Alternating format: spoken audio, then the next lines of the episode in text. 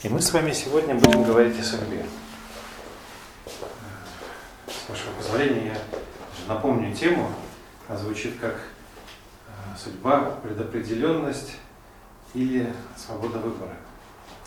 Э, собственно, э, сама тема родилась из самых, сам, чаще всего встречающихся вопросов. Каждый раз, когда мы вспоминаем о судьбе, если это не просто досужие разговоры, не просто выплеск эмоций, а желание поразмышлять, то она нас интересует именно в этом контексте. Ведь э, каждый человек чувствует, что в этом мире есть нечто, что влияет на него, что воздействует, э, что как-то, ну я не буду сгущать краски, но все-таки в чем-то определяет его бытие. А с другой стороны, э, никто из нас, как я рискну предположить, не хочет э, быть рабом обстоятельств. Никто из нас не хочет э, зависеть от других, от этой непонятной судьбы. И была бы наша воля, мы бы сами радостно, легко и свободно формировали свое не только настоящее, но и будущее. Однако же, а, вот такое противоречие есть. Не то что противоречие, а как бы столкновение пониманий. Есть люди, их достаточно большое количество, которые считают, что в этой жизни все предопределено. Ну, их можно понять, потому что мы с вами все были свидетелями событий, которые иначе, как роком, чаще всего говорят, злым роком, э, какой-то таинственной закономерностью, э, каким-то неизбежным стечением обстоятельств, ничем иным не объяснишь. Вы прекрасно знаете эти случаи, люди попадают в какие-то ситуации, причем иногда, спасаясь из одной ситуации, попадают уже в другую аналогичную, ну, мы обращаем внимание, как правило, когда эти ситуации трагические. То же самое бывает, на это меньше обращают внимание со счастливыми ситуациями. Как будто что-то подсовывает какие-то фрагменты или элементы судьбы. А, и это закономерно приводит людей к размышлению, что кто-то их ведет, направляет. С другой стороны, немало достаточно мудрых людей, которые считают и тоже с правом считают, что человек сам не только хочет, но и может творить свою судьбу.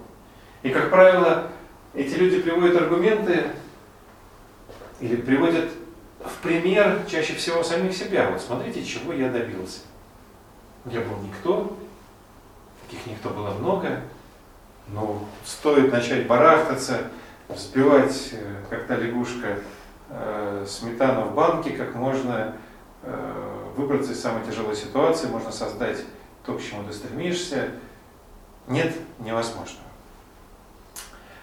И поэтому мне, конечно, интереснее всего узнать, что думаете вы, пришедшие размышлять на эту тему, на чью сторону склоняетесь вы?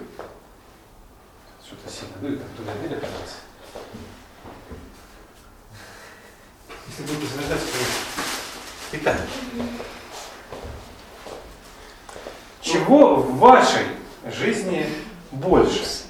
Предопределенности, рока, фатума, как угодно это назовите, судьбы или вы апологеты свободы выбора и считаете, что вы сами творите свое будущее, сами определяете свое бытие? Как?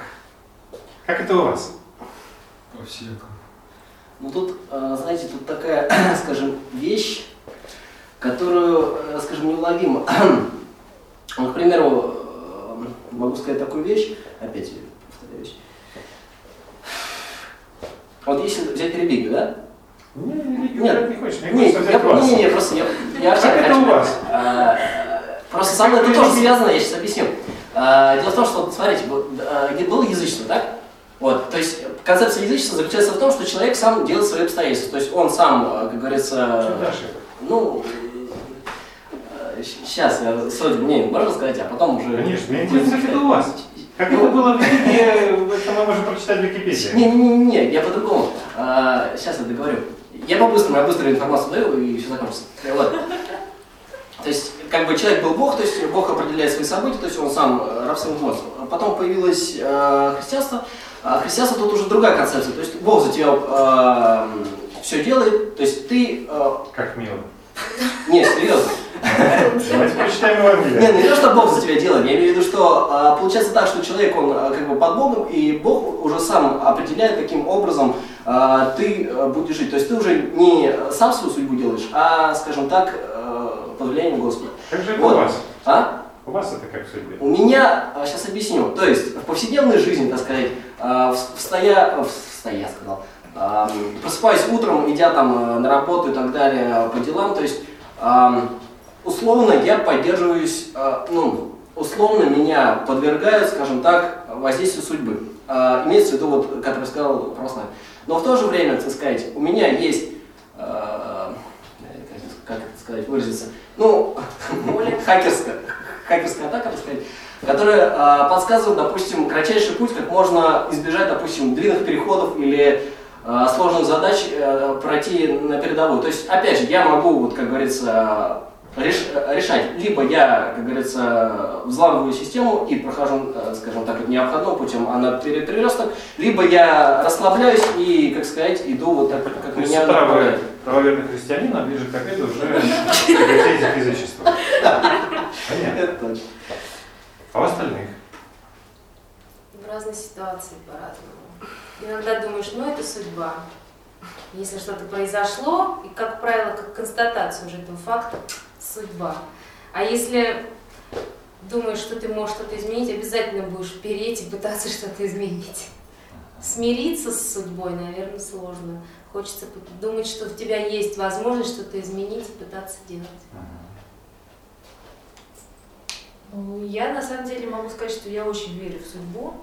И Именно в ее вот в этом, в ее э, в смысле рока, да. есть что что-то Да, что что-то пред- э, на самом деле, ну, есть где-то там наверху, я не знаю, где оно есть, на самом деле, сложно об этом говорить, да, но мне кажется, что судьба в любом случае есть.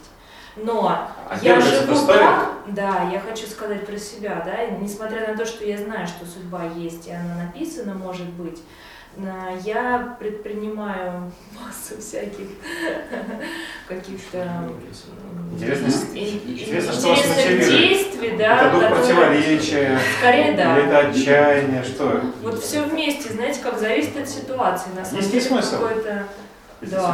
Да, да. Я думаю, что есть. Потому что в любом случае, ну, несмотря на то, что она есть, я верю в то, что ее можно чуть-чуть поменять. Мгм. Удобно.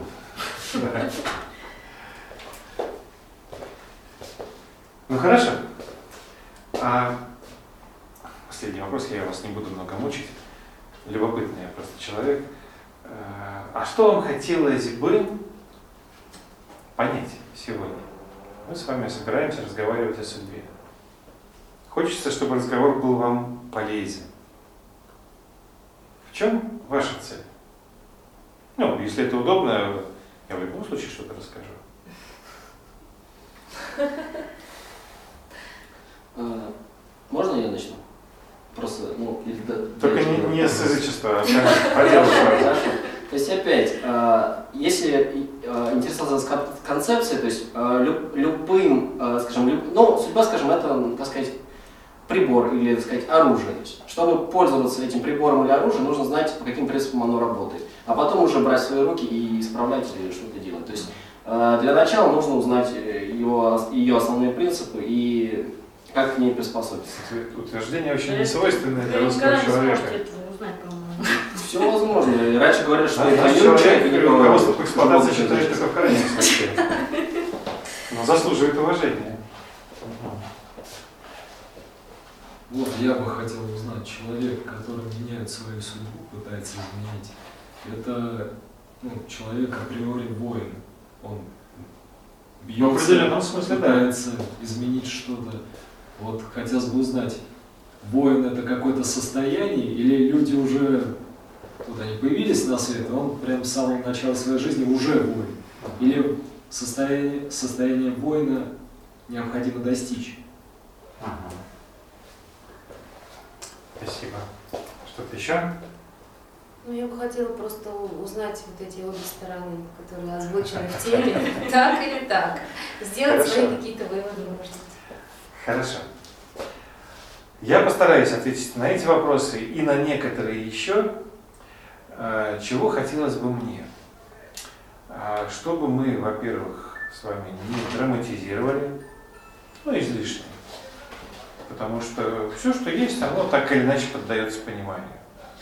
Другое дело, чтобы это понимание было, нам с вами придется опереться на какие-то более или менее прочные основы, потому что, ну, можно предполагать, можно фантазировать, а можно все-таки исходить из каких-то знаний, убеждений, э, тем более разделенных многими-многими людьми, не глупыми, жившими до нас. Итак, мы начнем с того, что познакомимся с тем, как люди, жившие до нас с вами, пытались определить, что такое судьба. А они пытались. Вопрос-то этот волнует человека вне зависимости от того, какое время он живет. Я вас познакомлю с воззрениями э, нескольких основных, так оставивших наибольший след в истории, традиций. Ну, начнем с красивого, с Греции. У греков судьба была в руках трех богинь. Моир. То есть три богини, три принципа, три закона отвечали за судьбу человека. А, сейчас вы мне будете помогать. Первая богиня человеку назначала до его рождения жребий. Это очень непростое понятие, это не просто что он будет делать, а это вот некая будущность. То есть вот она ему что-то до, рожде- до рождения давала. Будет так. Вторая Мойра плела нить жизни. Что имеется в виду? Мы же живем, мы постоянно что-то делаем, э, совершаем поступки, думаем. И, по сути дела, мы оставляем след в этом мире. И вот эта богиня занималась тем, что все оставленные нами следы, мы думаем, что никто не заметил, а она все бережно сплетает в одну косичку, значит, чтобы все содеянное нами значит, после нас отчетливо было видно.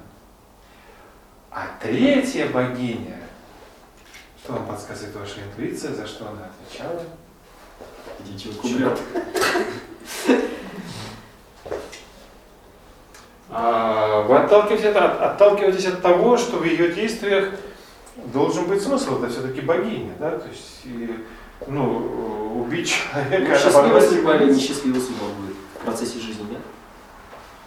Уже назначена судьба, жребий. длину жизни. Ну, жребий, я так понял, что это как бы функция. Куда он попадет после жизни? Никто никогда не угадывает, если не читал. Куда он попадет, мы узнаем э, в будущем, зависело от самого человека. Человек определял. А вот третья Мойра неотвратимо приближала будущее. А, Мы об этом тоже редко задумываемся.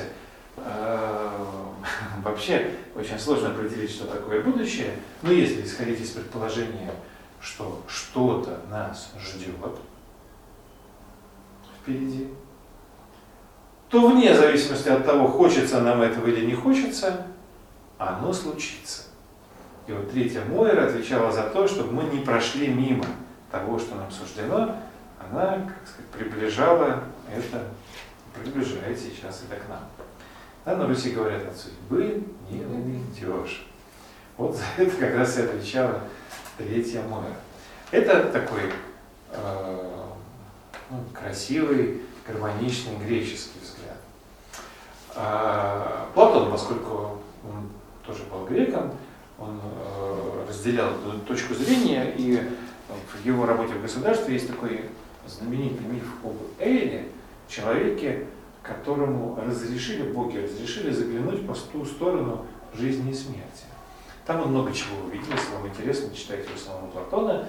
А в контексте сегодняшней лекции нам интересна только та часть, что э, он э, видит, что, с его точки зрения, что человек сам выбирает жребий до своего рождения.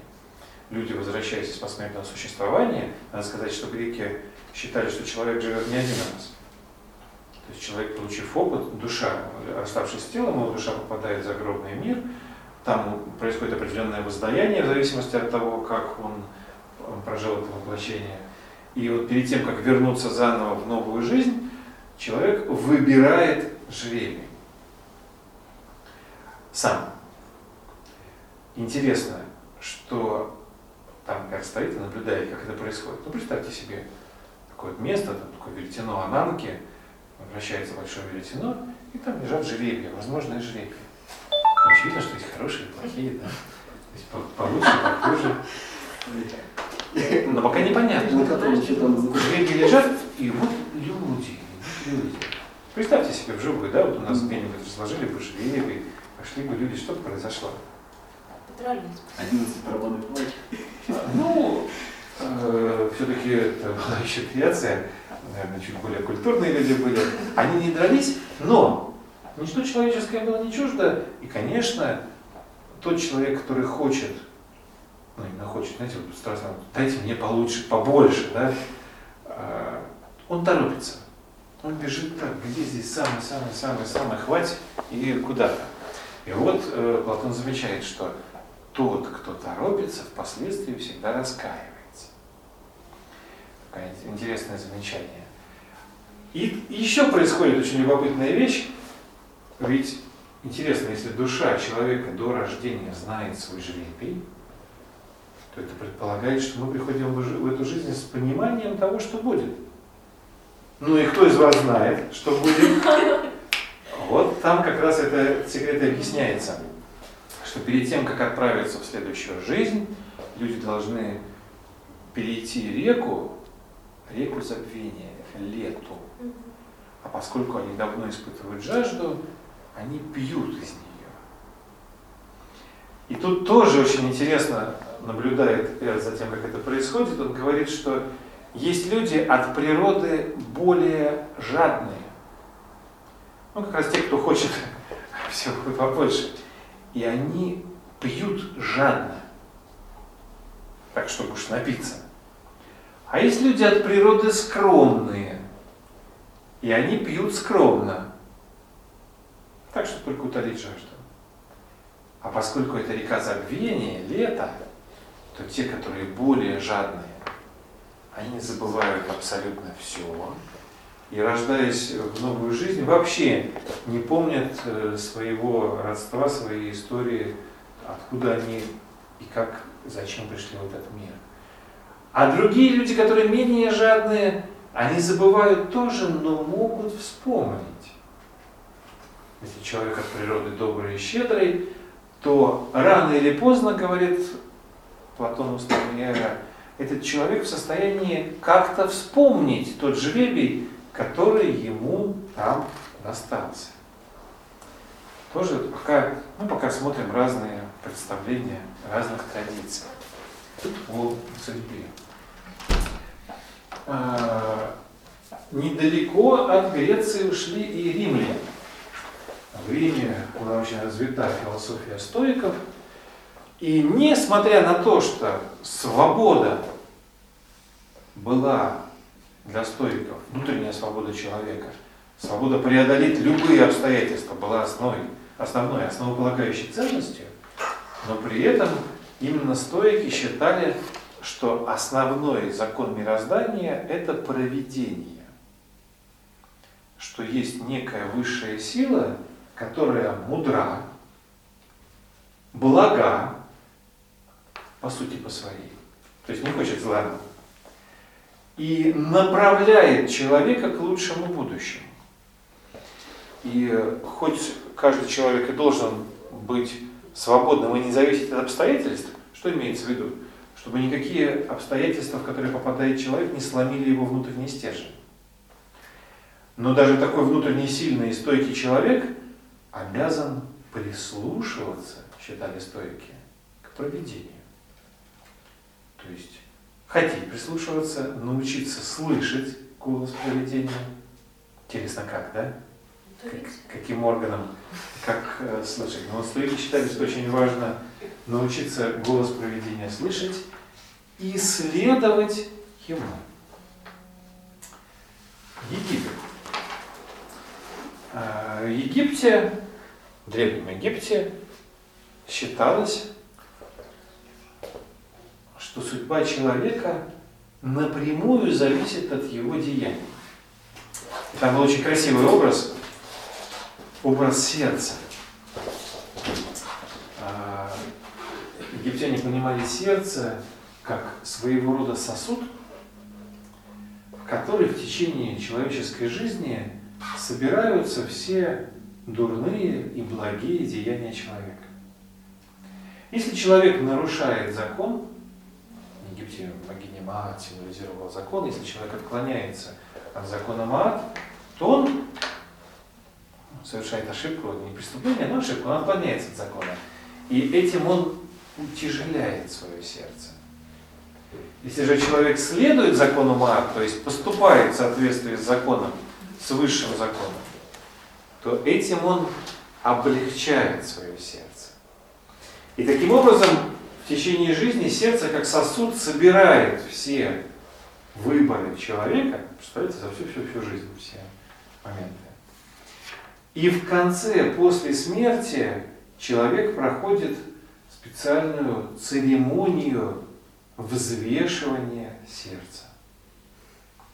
То есть боги приглашают его на церемонию, где на весы, такие вот аптекарские весы, кладется с одной стороны его сердце, а с другой стороны перо богини Маат. Очень легкое. И в том случае, если сердце человека отягощено отклонением от закона, то есть оно тяжелое, даже чуть-чуть если, то оно перевешивает, и человек должен еще раз родиться, чтобы научиться проживать жизнь, не отклоняясь от закона. Но в том случае, если вдруг человеку удалось прожить это воплощение, во всем следуя закону, и сердце его чисто и легче пирамааб, то такого человека боги оставляли с собой, и он, согласно их представлениям, отправлялся в путешествие на ладье миллионов лет, то есть уже начиналось некое иное состояние, иное бытие для человека. Ремарк таких было крайне мало. Сейчас, наверное, тоже. Давайте переметнемся на восток. Китай. А, ну, прежде всего, конфуцианство. Китай – поднебесная империя. В Китае законы неба выше человеческих законов. Человек должен следовать законам неба, следовать тем законам, которые предустановлены, предусмотрены в природе. Конфуций говорил, в жизни есть, в жизни и смерти есть судьба, богатство и знатность.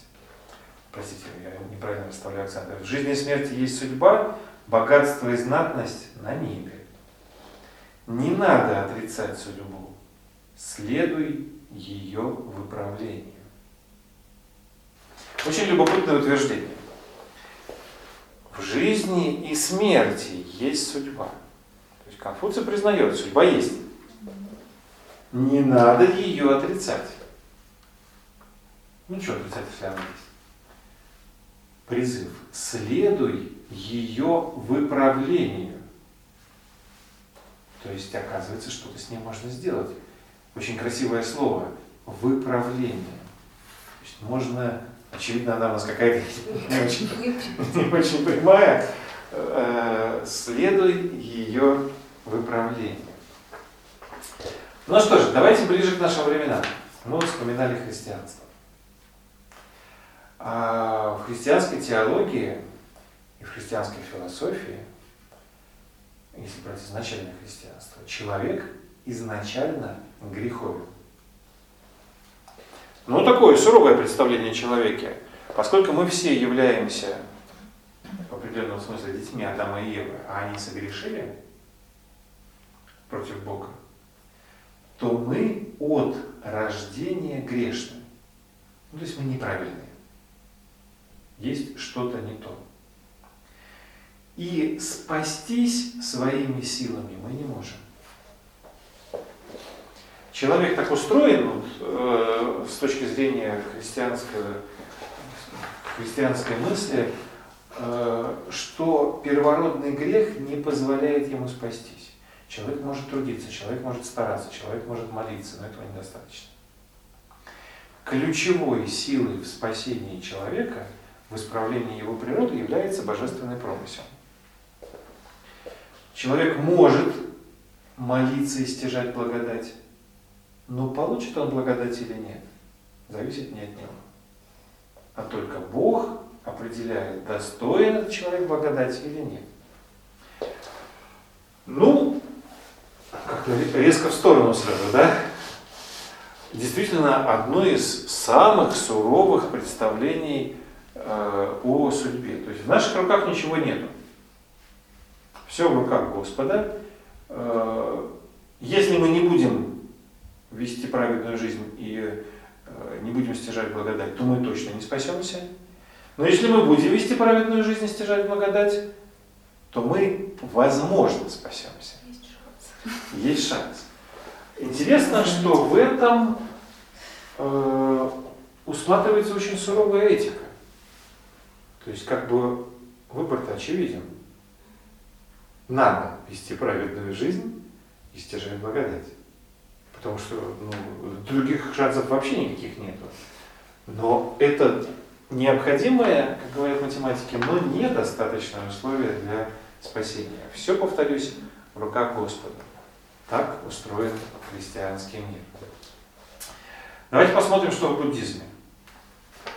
В буддизме все очень четко. Там судьба в руках человека. Представление э, буддийского мира о судьбе, э, на первый взгляд, достаточно простое. Это закон причин и последствий. Совершенные человеком э, поступки, к которым относятся дела, мысли и даже чувства, то, что сознательно человек производит, все имеют последствия. Эти последствия порождают новые условия, которые, в которые попадает человек. Таким образом, человек сам порождает свое будущее, то есть в зависимости от того, что он делает, такое будущее он и породит. Он живет в условиях, которые создал сам, и порождает условия, которые, виновником которых является только он. То есть все, повторюсь, очень четко в руках человека. А, Аристотель обращает внимание на то, что у человека наблюдается свобода выбора. Что имеется в виду? Животные могут выбирать? Деревья могут выбирать? Дерево может выбрать, расти ему или не расти? Нет, оно будет расти, выполнять закон. Животное будет следовать своим инстинктам. Такого закона. А мы нет. Э, люди единственные существа на Земле, которые могут решить, делать им что-то или не делать. И Аристотель обращает внимание на то, что этот дар, свобода воли, обоюдоострый. Он может как поднять человека очень высоко, то есть вот эта вот способность э, развить себя до невероятных высот, она человеку дарована. Но точно так же этот дар может и опустить человека ниже животного, что тоже мы, наверное, иногда наблюдаем, потому что человек решает сам, кем ему быть, не остальным. Еще чуть-чуть. А, Ислам. Очень много людей сегодня следуют этой молодой, очень сильной религии. В исламе, как и в христианстве, все... А? Бог, я имею в виду. Тот же Бог. Все в руках Аллаха. Все. Как Аллах решит, так и будет. Это по-нашему. Но Аллах милостив. Такая вишенка. Э, я замечу вскользь, что это очень поверхностное представление о любой из традиций. Каждый из них истинно гораздо глубже и красивее, мы рассматриваем только верхушку айсберга применительно к понятию судьбы. Э, Ни одна из этих религий не является примитивной. Даже в философском своем аспекте ни христианство не так просто, и ислам тем более. Не, не нужно думать, что э, какие-то заблуждения. Нет, там есть очень серьезная подоплека, но в целом да, все в руках Аллаха, а Аллах при этом обладает врожденной добротой. Это неплохо, что последняя инстанция добрая. Нам бы так, да? А, то, что в христианстве все было очень жестко детерминировано, не могло долго оставаться в таком ключе, потому что это вызвало очень большие именно философские парадоксы. Очень сложно объяснить мироздание, исходя из того, что все управляется из одного центра. Мы-то наблюдаем иное. И вот уже в средние века э, мистики и философы приходят к необходимости переосмыслить христианские догматы. И Абеляр выступает с тезисом о возможности перерешения предрешенного. Значит, он, э, как бы внимательно перечитав э, все первоисточники, выходит с идеей, что да, все предрешено, но у человека есть возможность как-то в это вмешаться и участвовать, э, и что-то сделать. То есть, ну не надо просто плыть по течению. Что-то все-таки сотворить можно. А, у нас в стране религиозный философ Лосев говорит о том, что, очень много говорит об этом, что судьба есть, более того, для человека очень важно научиться судьбу принимать. Вот это э, очень сложная вещь. Что имеет в виду Лосев? С нами очень много всего происходит, и согласиться с тем, что это часть нашей жизни, которая нам нужна, очень сложно, особенно когда мы чего-то лишаемся, теряем. Потом, спустя много лет, мы как-то на это посмотрим, подумаем, Господи, как было хорошо, что это случилось, потому что если бы нет, то я бы вот этого не понял, этого бы не совершил, и так далее. Спасибо, судьба, да? Но в тот момент, когда это происходит, особенно если это что-то напрягающее неприятное, ты думаешь, ну, ну, ну, За что? да. Почему мне? Вот, вот- ему, вот ему, отдайте ему. А, Да, Лосев говорит о том, что очень важное искусство принять. Принять как свое. И, добавляет он, чтобы вам не было грустно, принять радостно. Это очень важная и такая характерная черта русской философской мысли. Не принять, как, знаете, это вот, и пошел, да, все, теперь этот крест нести. А принять радостно. Это то, что мне нужно, то, э, что относится именно ко мне. Кто-то обо мне заботится, да, он же милостив. Хоть э, в нашем случае это И последнее. Я вам прочитаю э, любимый мною отрывок из одного средневекового произведения. И он написал один из творцов эпохи Возрождения, э, уникальный человек, фамилия которого широко известна на очень узких кругах. Его зовут Пико Делла Мирандола. Э, Это человек, который в 20 с небольшим лет разговаривал на 20, по-моему, 9 языках, э, обладал энциклопедическими знаниями и сотворил огромное количество полезных дел, э, собственно, вот эпоха Возрождения во многом обязана ему. Чем он, собственно, занимался? Он познакомился с большим количеством трудов разных традиций и увидел в них нечто единое, общее, некую суть. И исходя из этого он понял, что не говорят они о разном. Все традиции, все труды, все мудрецы разных эпох, говорящие на разных языках, пытаются донести какую-то одну, одни и те же мысли. И э, сам Пикадоло Мирандо написал несколько трудов как раз об этом, о том, что все традиции очень близки. И такой вот вершиной, наверное, его трудов является речь о достоинстве человека. Где он рассказывает о том, как человек был сотворен и для чего. И в этой речи есть один кусочек, касающийся судьбы.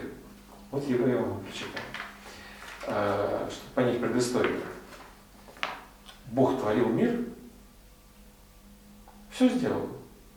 Зверей, чтобы они бегали и охотились, цветы, чтобы они росли и радовали, деревья, чтобы они плодоносили, э, гадов морских, чтобы они там осваивали глубины. То есть все для чего-то.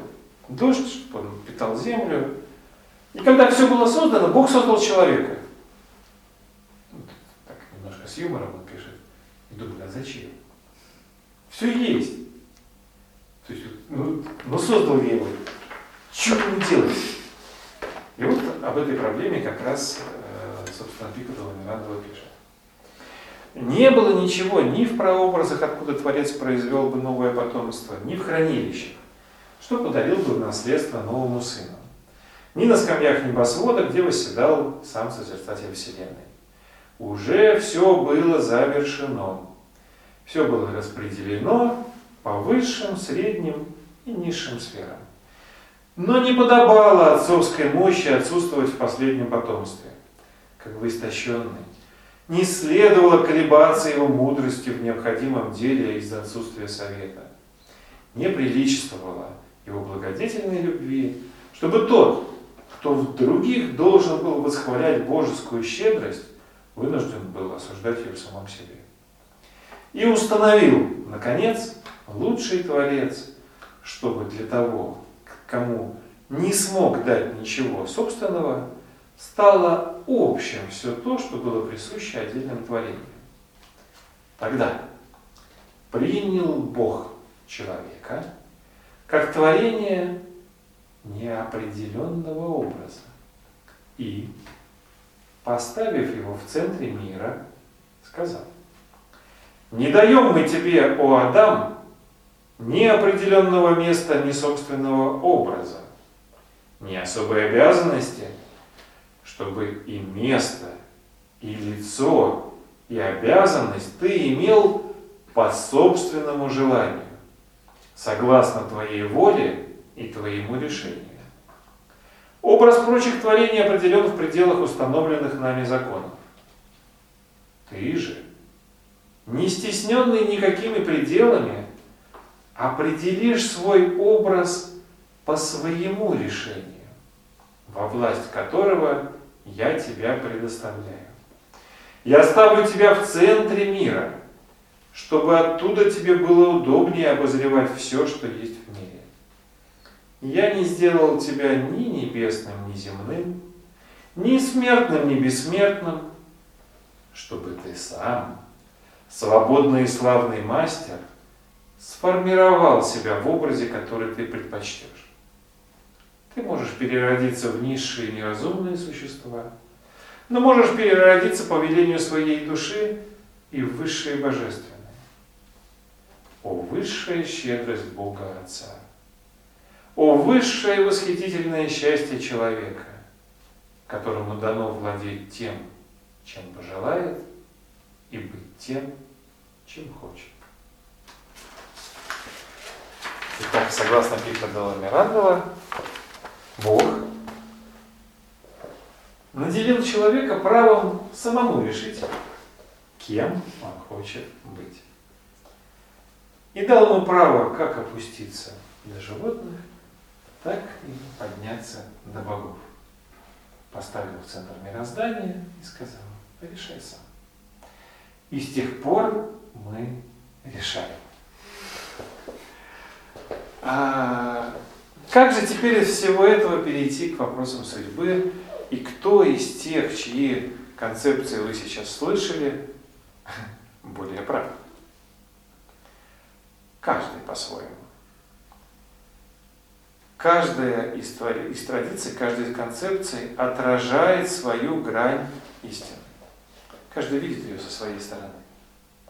Наша же с вами задача попытаться увидеть за всеми этими гранями объемное творение, объемное понимание, как же оно работает.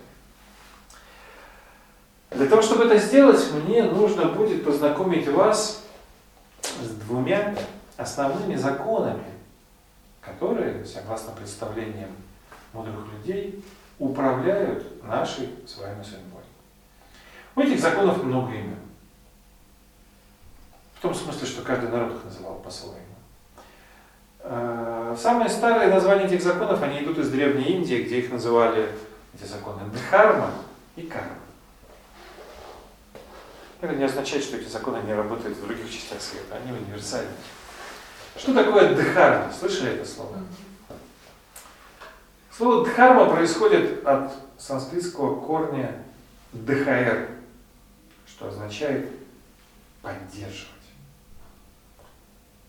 То есть это нечто, что дает поддержку, стержень и опору. Переводится дхарма как закон. Закон дхармы получается тавтология, закон закон. По сути своей, закон дхармы говорит о том, что все существующее имеет свой закон. Казалось бы, и что? А очень много.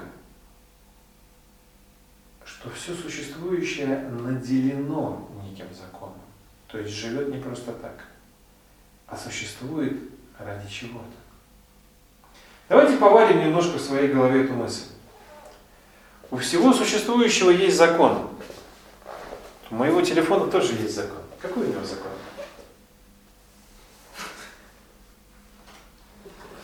Для чего он нужен? Звонить. Звонить. У него закон очень простой. Звонить. Если он следует этому закону, я его люблю. Когда перестает, я его не люблю. Как вам кажется, можно ли этим телефоном забивать гвозди? Один раз. Можно, но он сломается. Мы с вами открываем очень интересную вещь.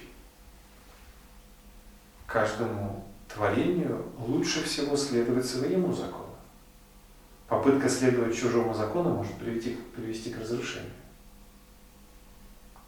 Если телефоном забивать гвозди, он сломается. Если с его помощью копать землю, он испортится. Э, Им нельзя грести в лодке, да? И он для того, чтобы им звонить. У стула какой закон? Чтобы на нем сидели. Чтобы на нем следить, да. С помощью стула нельзя спрыгнуть с самолета, разобьешься, и стул сломается. Да, то есть у него очень четкий закон. Опять же, неследование этому закону уничтожит его. Ну, со стульями и телефоном проще. Пойдем дальше. А дерево, например, какой у него закон? Расти. Наверное. Наверное. Мы не знаем. Почему мы знаем закон телефона, а не знаем закон дерева? Ну, Пользуемся. телефон мы создали, дерево. Потому что, оказывается, у каждой сущности есть Творец. Закон, который эта сущность получает, или этим законом наделяет эту, это творение, эту сущность Творец. Для телефона Творец это мы. Я его сотворил, поэтому я хорошо знаю, зачем. А дерево не я сотворяю. Как вам кажется, телефон знает свой закон? Мгм. Да вряд ли. Причем причина не в том, что у него нет мозгов. Причина в другом. Не он этот закон придумал. Закон выше его. Он не знает этот закон, а может он его выполнить? Да. Да? Может. С телефоном все очень просто. Давайте перейдем к человеку. Какой закон человека? Правильный ответ мы не знаем. Почему? Не потому, что мы глупые, а потому что этот закон выше нас самих. Согласно этому представлению, тот, кто создал нас, я опускаю сейчас авторство, да? я не знаю копирайта. Можно по-разному это называть. Природа, Бог, высший разум, Вселенная. Кому что ближе. Но кто-то же человек осознан. Тот, кто создал и наделил его законом. Задача человека – этот закон исполнять. В том случае, если человек исполняет этот закон, он счастлив, как и телефон. Потому что когда он хорошо звонит, я его люблю. Ты вообще это не разбиваешь. я ему злости. меняю.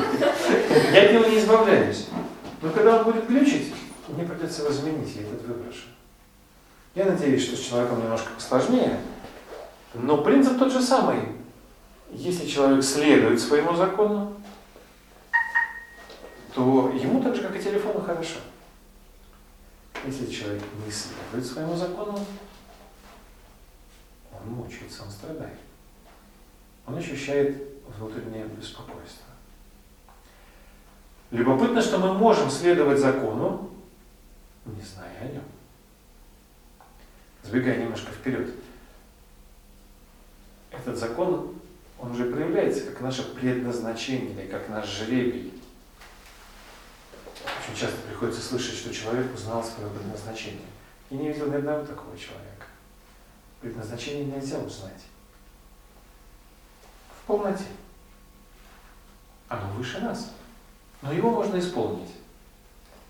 Так вот, счастливы не те люди, которые, как им кажется, нашли свое предназначение, а счастливы те люди, которые следуют своему предназначению, которые его исполняют. Это чуть позже. Точно так же, как с телефоном, лучше следовать своему предназначению. Не чужому. Не надо копировать закон другого человека. Смотришь, ему хорошо, он молодец. Ух ты! Не надо его копировать. Это ух он. Как сказал один мой хороший, мудрый знакомый, другому моему, чуть менее мудрому знакомому, говорит, не надо быть хорошим Буддой, будь хорошим Геной. Кем кем Геной? Его Гена. Ну, какая Гена. Мне эта мысль запомнилась. Будда это Будда. Иногда хочется быть похожим на Будду, да? Ну, бывает. Может, на кого-то еще. Это хорошо, но, не, но ты не Будда. У тебя свой путь. Ты, ты можешь быть похожим, но ты станешь собой. И должен быть собой. У каждого из нас, э, как пел Высоцкий, своя колея. И э, ну, нужно именно ею двигаться. Это закон Дхармы. Основное, основная его идея в том, что он предполагает наличие у каждого человека, мы говорим о людях, смысла. Смысла в жизни, да, то есть мы живем не просто так, нас не просто пух, вбросили в мироздание, есть более важная задача и цель. И она у каждого своя. Когда мы ей следуем, мы чувствуем удовлетворение, радость и счастье. Когда мы, ну, по-разному же бывает, да, нас уносит э, далеко от этого, мы чувствуем напряжение, депрессию или сталкиваемся с трудностями. Как же человеку открыть предназначение? Как человеку научиться следовать вот этому э, предустановленному в него закону предназначения? Тут-то как раз на помощь приходит второй закон. Они действуют в паре. Закон Дхармы говорит о предназначении. Второй закон, закон кармы, помогает это предназначение открыть и исполнить. Но как? Слово карма одно из самых затертых. Что мы имеем в виду, когда говорим карма? Я открою. Это у него карма такая, да? Человек не везет, мы, ну, типа нам всегда будет вести, а это у него карма такая, ему не везет. Что еще имеем, имеем в виду? Некий фатум, некий рок. С прошлой жизни какие-то. да. Что-то, да, из прошлой жизни, это вот почему у него все не так. Это вот он, Не грешил да. Еще родственников приплетают. А, давайте сейчас очистим понятие этого закона. Слово карма происходит от санскритского корня КРТ, который означает действие. Закон кармы – это закон действия. В каком смысле? А, Этот закон говорит о том, что любое живое существо, действующее сознательно, порождает последствия своих действий, которые неизбежно вернутся к этому живому существу. Как это можно себе представить? Разными способами. Например, вы выходите ранним утром в безветренную погоду к озеру, бросаете в озеро камушек. Изначальная гармония в природе вами нарушена. Это неправильно. Природа не любит, когда нарушают ее гармонию. Природа всеми силами стремится гармонию восстановить. Поэтому волны, пошедшие от вашего камушка, отразятся от границ берегов и вернутся обратно, чтобы погасить. И через некоторое время поверхность озера будет такой же ровной. Ваше воздействие не исчезло в природе. Оно вернулось назад и скомпенсировалось. Вот точно так же все возмущения, которые мы с вами на разных планах существования оставляем в природе, сознательно, мы же оставляем, возвращаются к нам, влияя на те условия, которые мы с вами попадаем. Это очень похоже на третий закон Ньютона, когда действие равно противодействию. Это очень похоже на то, что в послании, в одном из посланий апостол Павел, обращаясь к тем, кого он хочет наставить на путь, называет, или именует следующими словами, он говорит, истинно говорю вам, Бог поругаем не бывает, ибо что посеете вы, то и пожнете. На мой взгляд, это одно из лучших определений закона кармы. Что ты посеешь, то и пожнешь. Здесь вы согласны. Да? Пойдем дальше. В принципе, с таким определением большинство людей готовы согласиться. Но когда ты говоришь кому-то, что та жизнь, в которой ты находишься, те условия, в которые ты попал, то окружение, в котором ты живешь, те способности, которыми ты наделен, та политическая ситуация в твоей стране и все такое является ничем иным, как тобой самим заслуженной картиной, значит, это ты создал.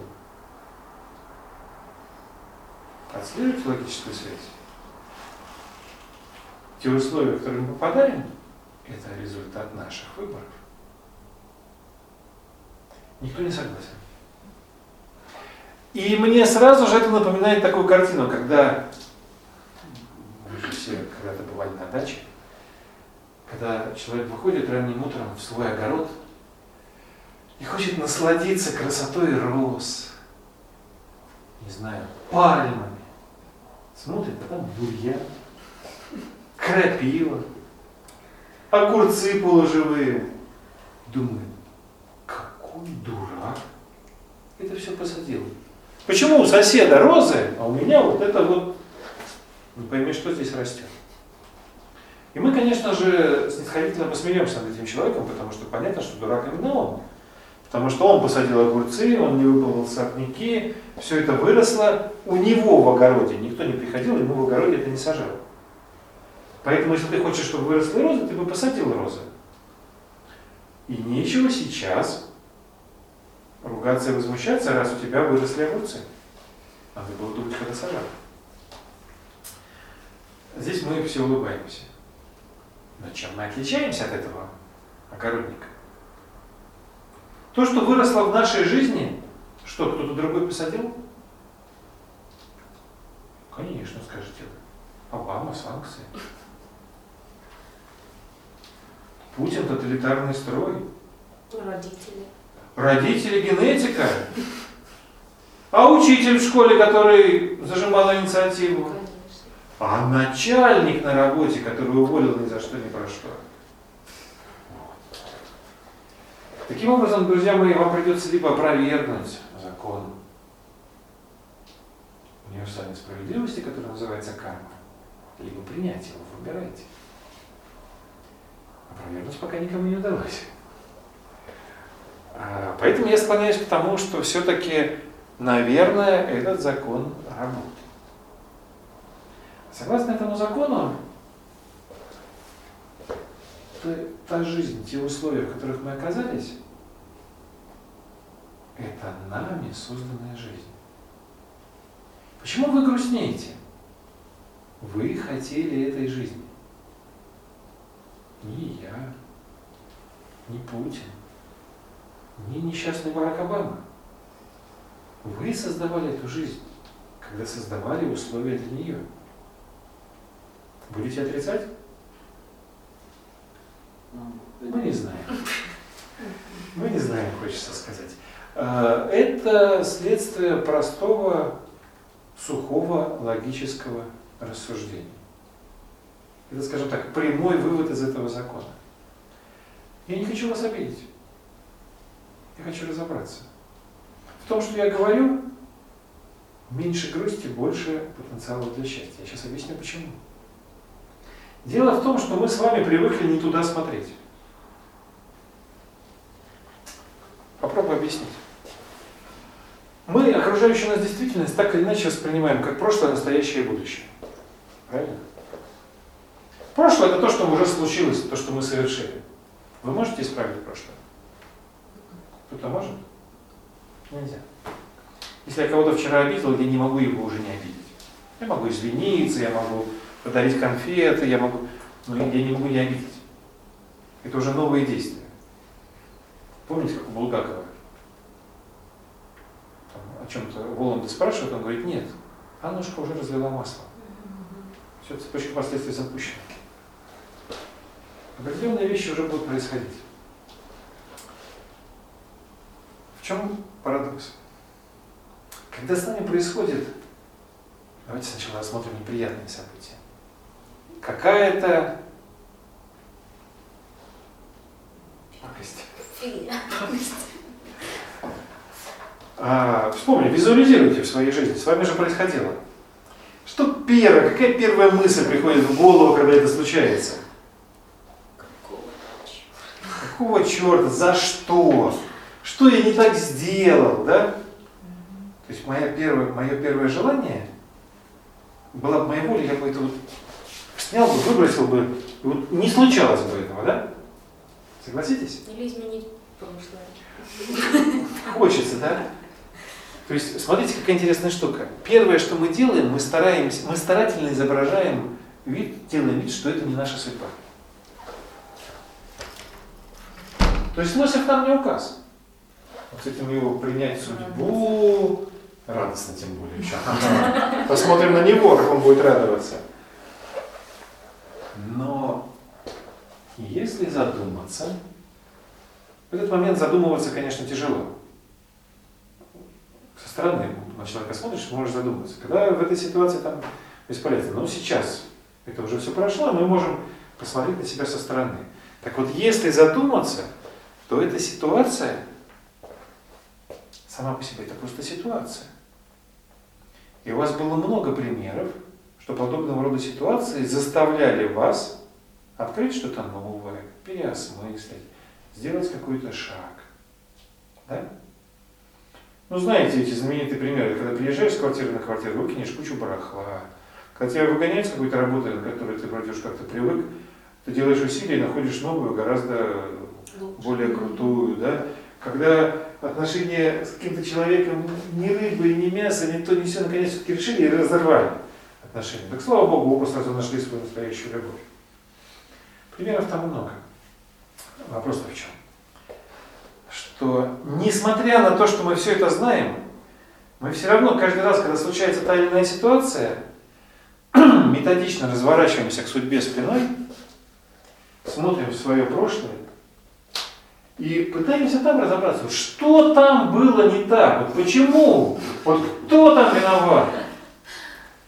Вместо того, чтобы делать вполне очевидную нормальную вещь, понимая закон кармы, понимая, что любое событие с нами происходит не только потому что, но и для того, чтобы. То есть любое событие, которое происходит в нашей жизни, это шанс посеять новые семена. Давайте немножко поговорим об этом. Вернемся к моему огороднику, депрессивному, который стоит и смотрит э, на свой огород, нервно курит и думает, как жить дальше. А как жить дальше? А что ты хочешь, чтобы у тебя было в огороде? Хочешь розы? Хочешь ананасы? Хочешь бассейн?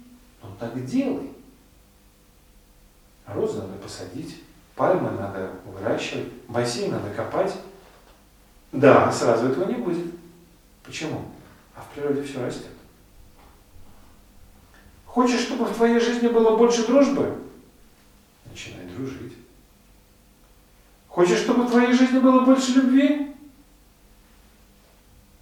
Начинай любить. Хочешь, чтобы денег было больше? Посади 3 рубля под дерево.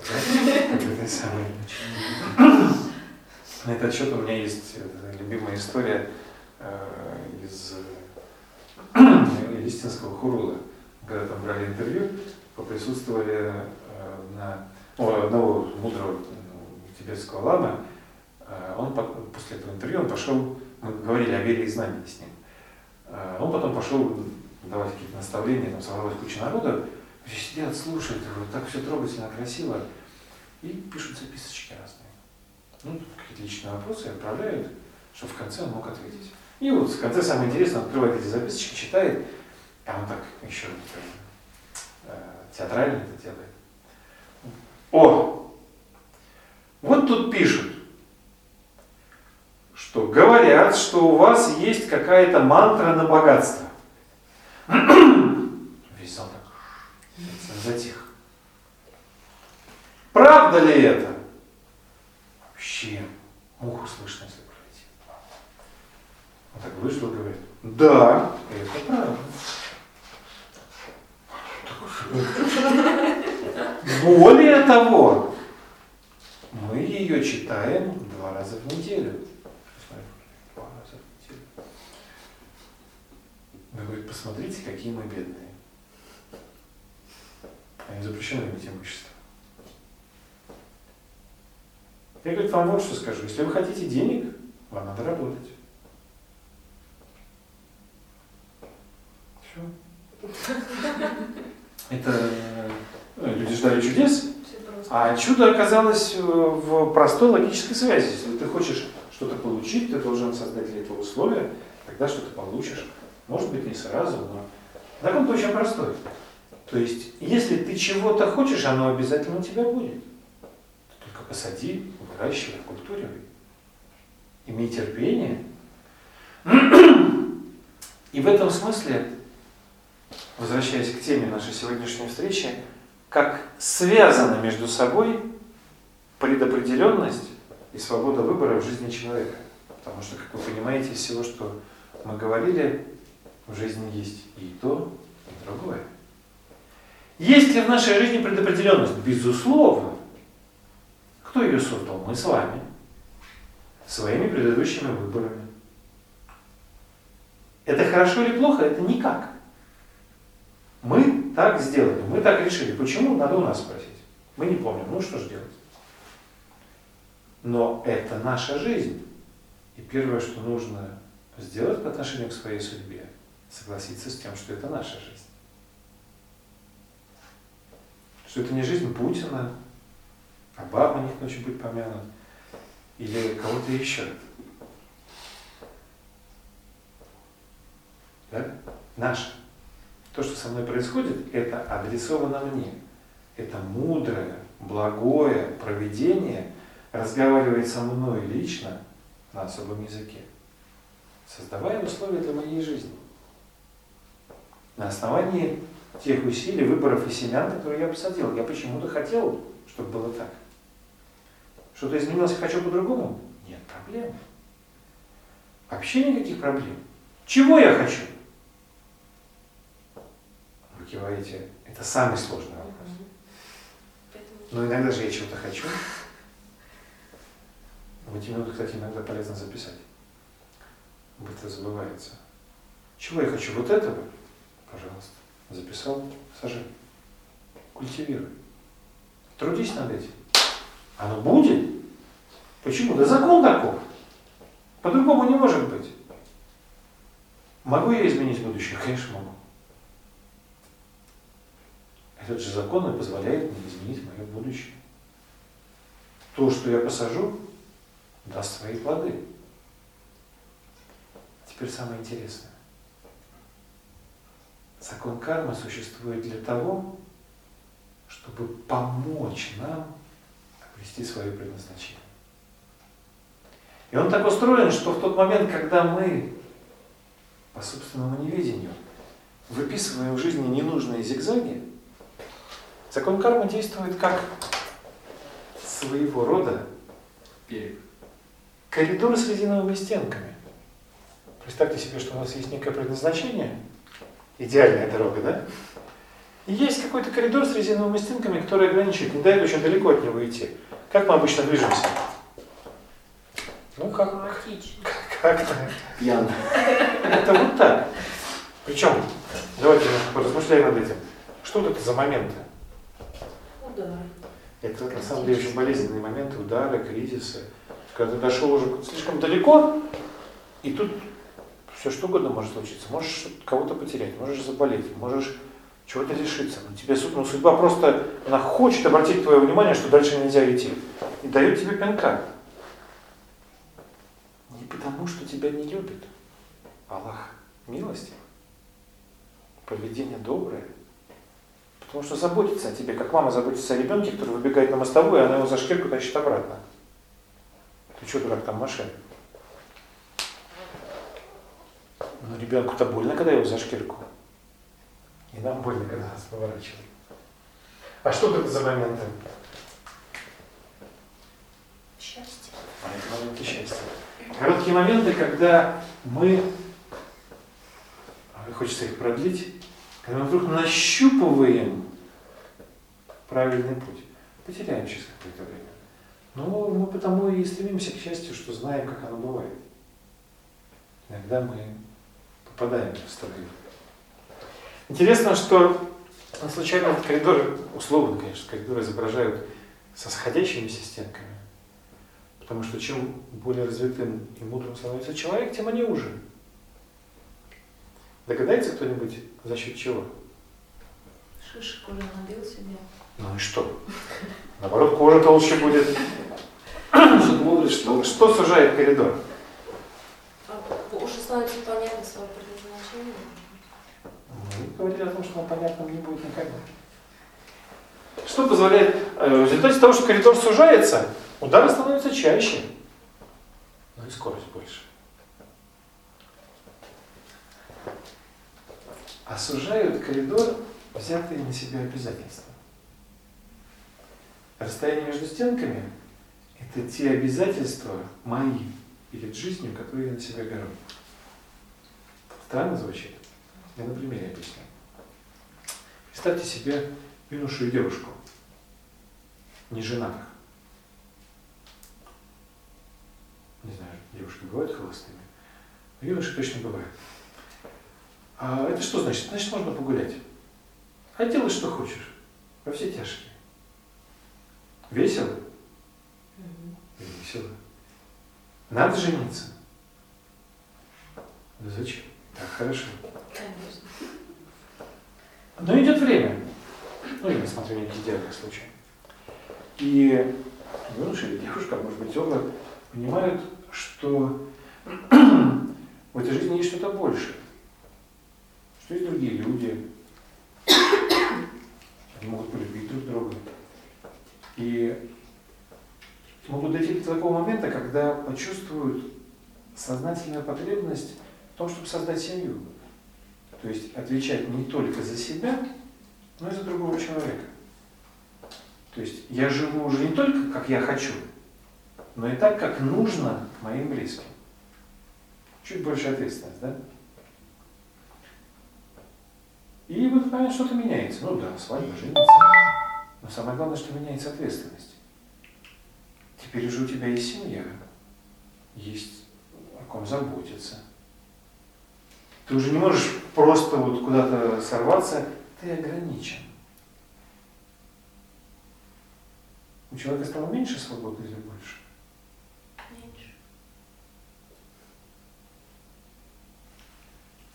Ну, какой срок? Смотри, как, какую вы хотите. Смотрите, чего у него стало меньше. У него стал уже коридор. Зато он стал ближе к предназначению. То есть меньше шансов убежать вдаль от самого себя. Это да. На самом деле убегать от себя на первый взгляд приятно. Потому что предназначение это тот закон, который от меня чего-то хочет. Это некий долг, это долженствование. Это не кайф. В привычном понимании. То есть это не вот та щенячья радость, которую ты испытываешь от того, что лежишь на солнышке и пьешь пиво. Это удовольствие другого плана, когда ты осознаешь, что ты нужен этому миру, и это тебя радует. Так вот, чем больше ответственности у человека, тем ближе к этому счастью. Чем меньше, тем дальше. Зато щенячьего счастья много. И тут надо выбрать. В молодости, конечно, хочется побегать. Но когда человек развивается, он понимает, что есть и другие потребности, и другие смыслы. И люди добровольно берут на себя обязательства. Вы слышали что-нибудь о таком понятии, как кодекс чести? Слышали? В аристократических кругах было принято, во всех тайных обществах было принято, а, во всех философских и религиозных системах было принято брать на себя обязательства. То есть человек сознательно ограничивает себя в чем-то. Начиная с того, что встает, мужчина встает в присутствии женщины, да, то есть кодекс этикета родился не просто так. И заканчивая более серьезными духовными упражнениями, когда человек не позволяет себе там, злиться, сердиться на другого человека или что-то еще. То есть добровольно взятые на себя обязательства – это мощный катализатор судьбы. Казалось бы, мы ищем свободы, пытаясь освободиться от обязательств, а находим ее как раз внутри них. Парадокс. И возвращаясь еще раз к основному вопросу, который у нас поднимался. Как связаны определенность и свободный выбор? Они связаны прежде всего в нашей голове. Потому что с нами, с каждым из нас каждый день что-то происходит. И каждый день, каждый, каждую минуту, каждое мгновение с нами что-то происходит. И вопрос в том, когда это происходит, мы будем смотреть назад или вперед? Или вообще никуда не будем смотреть? То есть я окружающую меня действительность воспринимаю как наказание или воздаяние, как что-то, то, что реагирует на меня, это я смотрю назад. Думаю, за что. Или я происходящее со мной воспринимаю как возможность, как шанс, как плодородную почву для того, чтобы сеять какие-то семена. То есть со мной что-то произошло, спасибо. Как бы понять, для чего? Чего хочет от меня судьба? Что жизни необходимо, что она ставит меня в такую ситуацию? Чего она от меня просит? Знаете, особенно когда это актуально? Когда происходит повторяющаяся ситуация. Потому что если судьба дает человеку возможность, а он ее игнорирует, то судьба ее возвращает заново. Он ее опять игнорирует, но она опять возникает. Потому что ему необходимо это пройти. Помните один сурка фильм? Там человек не мог выйти из одного дня, пока не понял, что вопрос не в том, что он делает, а в том, какой он. Он должен измениться. То же самое и с нами. Когда в нашей жизни возникают повторяющиеся ситуации, повторяющиеся истории, это очень, знаете, как-то в Америке, оранжевый уровень тревоги. Это очень важно. Это, значит, судьба уже так не, совсем непрозрачно намекает на то, что надо что-то сделать. Уже нельзя проходить мимо. Вот. Так что в заключение мне хотелось бы пожелать вам быть хорошими садовниками своей судьбы. Знать, что вы хотите в жизни. И не бояться это сажать. Так сказать, фирма гарантирует, вырастет. Спасибо. Какие есть у вас вопросы? Я с удовольствием отвечу. Вопрос, конечно, небольшой. Дело в том, что э, с огородом хороший пример, мне он прям очень понравился, но дело в том, что огород мы подсознательно знаем, что чтобы посадить розы, надо выкопать грядку, да, а, семена посадить или там ростки, потом засыпать, потом определенным навозом, перегноем, поливать каждое время. А э, со своей жизнью, опять же, мы вот сейчас вот только выяснили, вот вы сейчас нам объяснили, что нужно смотреть вперед, то есть это просто как вырыть яму. А остальные действия, навоз, сажать дерево, где их взять? Ну, я не думаю, что нужно проводить э, студент-туристические параллели. Я бы сказал так, э, э, что мы знаем, что для того, чтобы выросли розы, нужен труд. И для того, чтобы выросло то, что мне необходимо, я не знаю, о чем мы говорим, но предположим, что я хочу богатства. Или предположим, что я хочу любви. Или что еще? Предположим, что я хочу здоровья. Да? Но очень странно, например, хотеть здоровья и не делать зарядку.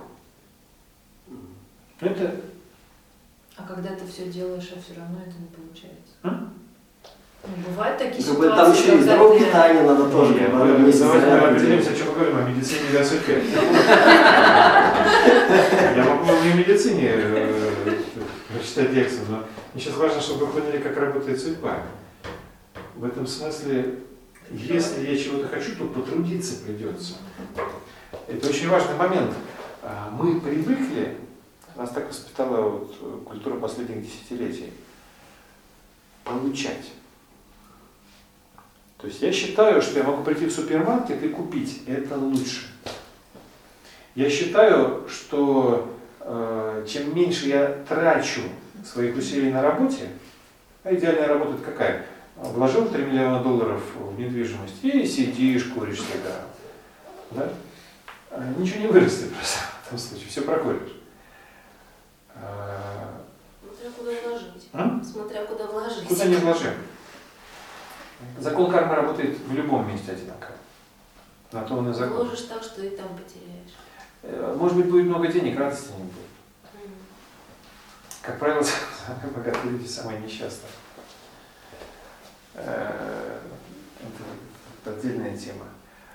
Все равно есть закон, что сколько делаешь, столько и получаешь.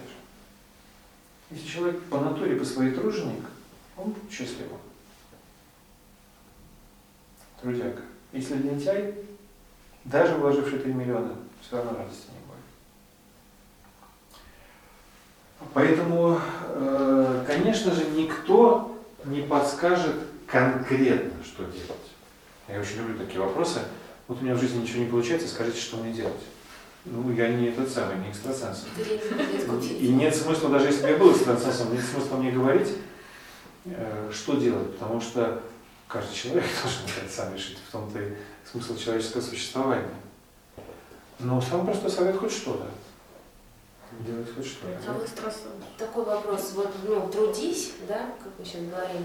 А вот такая версия, ну, я читала, что кто много физически трудится в течение жизни, получает болезни, связанные с физическим трудом. Вот это что, наказание какое-то? Или ты не, расп... Почему? не- свой труд был... Причем совершенно естественно, если ты много трудишься, ну, например, я там не ношу кирпичи, ну, конечно, я рано или поздно сорву спину. Но здесь надо очень хорошо понимать, ради чего ты трудишься. Без фанатизма. Нет, почему? Иногда хорошо с фанатизмом. Э, Опять же, ну, давайте какой-то простой пример. Э, Представим себе, что я архитектор. И э, я живу мечтами о прекрасных, меняющих облик городов, строен- городов строениях.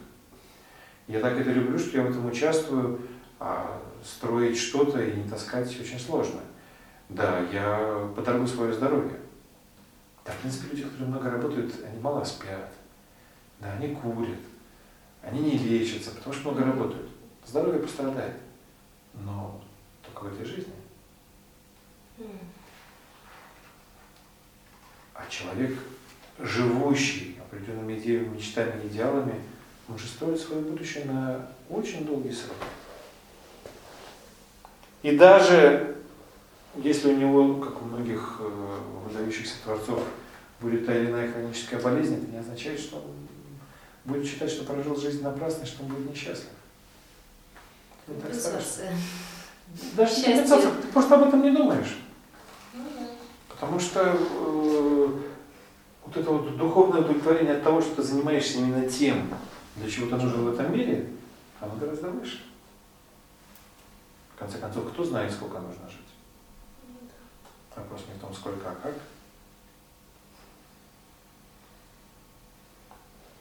Но, с другой стороны, если здоровье начинает заботить, ну, тут тоже логика очень простая, надо им заниматься. В общем, надо хотеть. А, на мой взгляд, э, можно, самое, но Надо гла- понять, чего хотеть. са- самое главное научиться жить Понять. сейчас. Понимаете? Научиться жить именно сейчас, потому что за что, от чего, от чего мне больше всего обидно, что мы э, живем как эти, как японцы. Знаете, э, всю жизнь вкалывать, заниматься непонятно чем, чтобы дожить до пенсии, тогда будешь. Да тогда у тебя уже никаких сил не будет. У них-то есть. У нас все на пенсии работают. Ну, хотите, хотите живите так. Я все-таки предпочитаю заниматься тем, что я люблю прямо сейчас. Это чем откладывать мне до пенсии. Я же сейчас живу. А, И это, вот, это очень важный момент. Ведь наше предназначение оно здесь, сейчас. Нам судьба сейчас дает возможность. Зачем мне строить непонятное мне будущее? Это примерно то же самое, как платить пенсионные взносы. То есть ты откладываешь деньги в надежде, что тебе кто-то отдаст. Ты живешь. И До этого момента доживешь. Все может измениться. Не, я не к тому, чтобы не платить пенсионные взносы, но, но рассчитывать надо не на них, а на свои силы. Ты живешь сейчас, ты трудишься сейчас, и твое будущее на самом деле тоже сейчас. И вот эта вот интересная мысль осмелиться быть собой.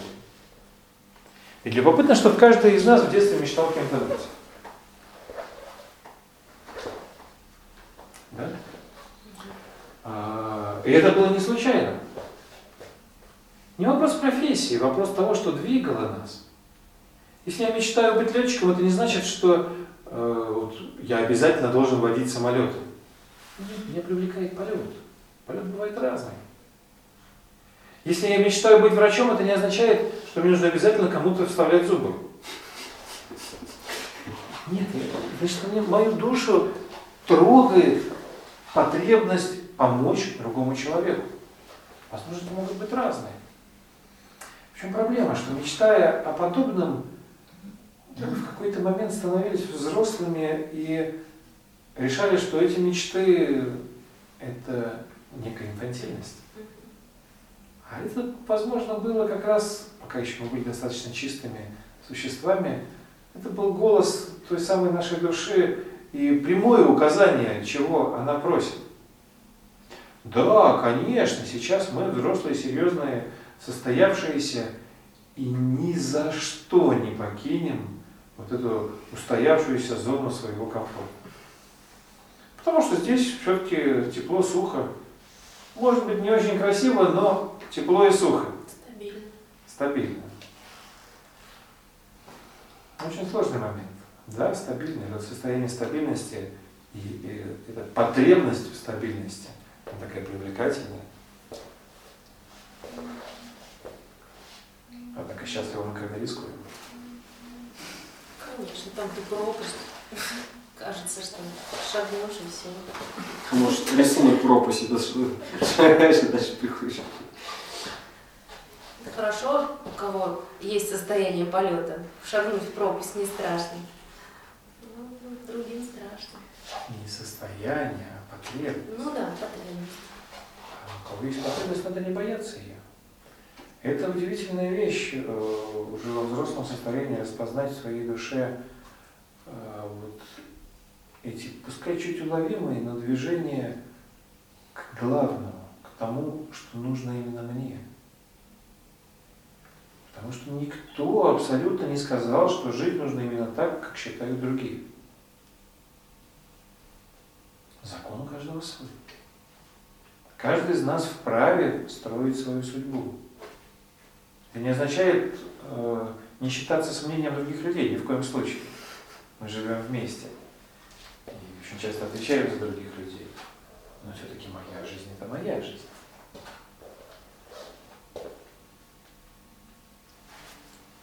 И самое лучшее время начать жить это прямо сейчас. Пойдемте сеять. Почему бы. Ну что,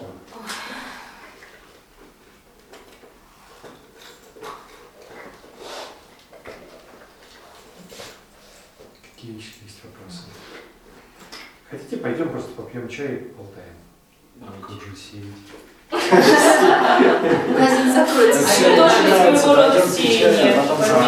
да, вы знаете, а, это очень интересный момент. А, Кто сказал, что это не трудно? Да. 20 стилей. Общение может быть очень много. Идем? Спасибо.